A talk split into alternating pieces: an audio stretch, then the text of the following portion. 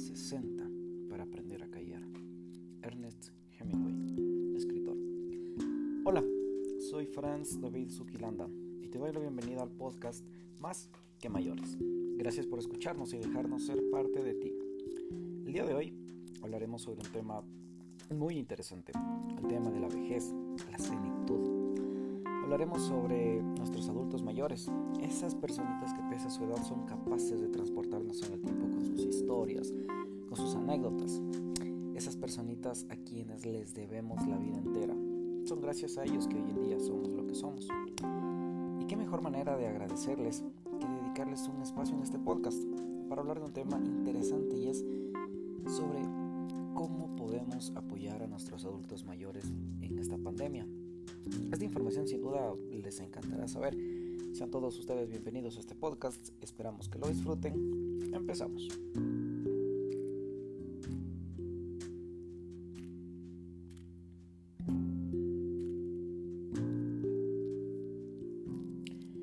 ¿Cómo podemos apoyar a nuestros adultos mayores en esta pandemia? En esta etapa en donde atravesamos una situación muy crítica según la ITESO, la Universidad Jesuita de Guadalajara, hay varias maneras. Algunas de estas eh, consisten en mantener la comunicación y formar redes de apoyo, es decir, una red de apoyo integrada por familiares y amigos. Esto lo que puede ayudar es a preservar la tranquilidad, el buen ánimo y los óptimos niveles de bienestar de nuestros adultos mayores, pese a las restricciones del aislamiento social que dicta la Organización Mundial de la Salud. Y es que esto es muy importante, el tener contacto de manera distinta, el formar redes sociales de apoyo que no tienen nada que ver con Facebook o Twitter, sino con mantener la comunicación con la persona, este externar nuestros sentimientos, hablar sobre algunos de nuestros pasatiempos o sobre cosas que nos sean placenteras platicar. Debido a que los adultos mayores necesitan ayuda para llevar a cabo sus labores cotidianas, se considera súper importante que los familiares, es decir, nosotros, eh, podamos colaborarles para facilitarles de cualquier manera la vida. Por otro lado, y ya que mencionamos las redes sociales, también pueden aprovecharse estas redes sociales digitales, ya que muchos adultos mayores cuentan con teléfonos inteligentes con conexión a Internet, con el objetivo de hacerles saber de nuestra presencia y respaldo. En el caso de que no podamos ir a visitarlos, una videollamada, Skype, por Zoom. Esto sin duda les va a ayudar bastante y a sentir ese respaldo que nunca se debe de perder hacia nuestros adultos mayores. Y aquí ahora la recomendación es mantener la distancia sin besos ni abrazos. Hay una idea factible y es que los familiares podemos turnarnos para hacerles una visita al menos una tarde a la semana y con ellos aprovechar para llevarles alguno de los víveres, algunas golosinas que ellos disfruten entre cualquier otra cosa más que sepamos que le puede agradar a nuestro adulto mayor. Además, no todo es tan malo, y es que la reclusión en casa por el coronavirus también es una gran oportunidad para reforzar la práctica de algún pasatiempo o retomar actividades y costumbres que resulten placenteras. Por ejemplo, los adultos mayores tienen más tiempo para leer, para escribir, para ver películas, para ver series, para cocinar, para pintar, entre otras cosas. Estas actividades sirven y estimulan el autocuidado del cerebro y mantienen activa la gente, activa en la mente de, la persona, alejándola de estas preocupaciones por el contagio del COVID, de las muertes y entre más información que ronda los canales de comunicación. De igual manera, podemos acercarnos y llevarles una sopa de letras. Vemos que esto en los periódicos son muy comunes.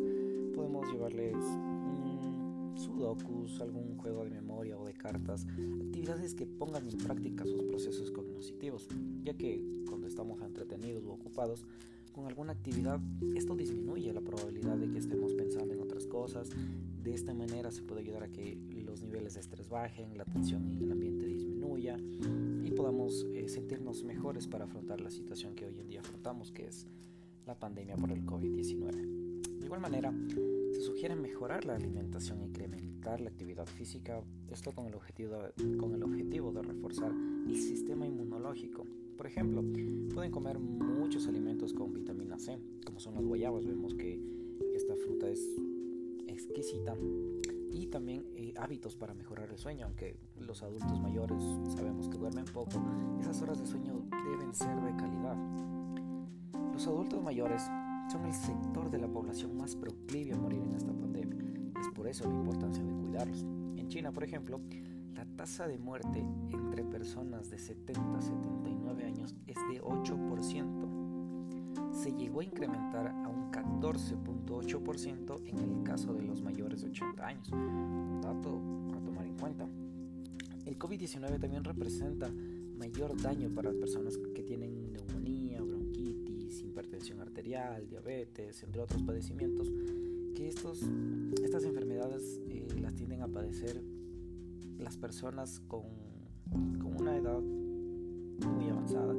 Esto se debe al deterioro físico propio de la edad, que es algo muy natural. La probabilidad de que un adulto mayor tenga una enfermedad crónica es más alta. Lo que sucede es que su sistema inmunológico está más comprometido y existe una mayor probabilidad de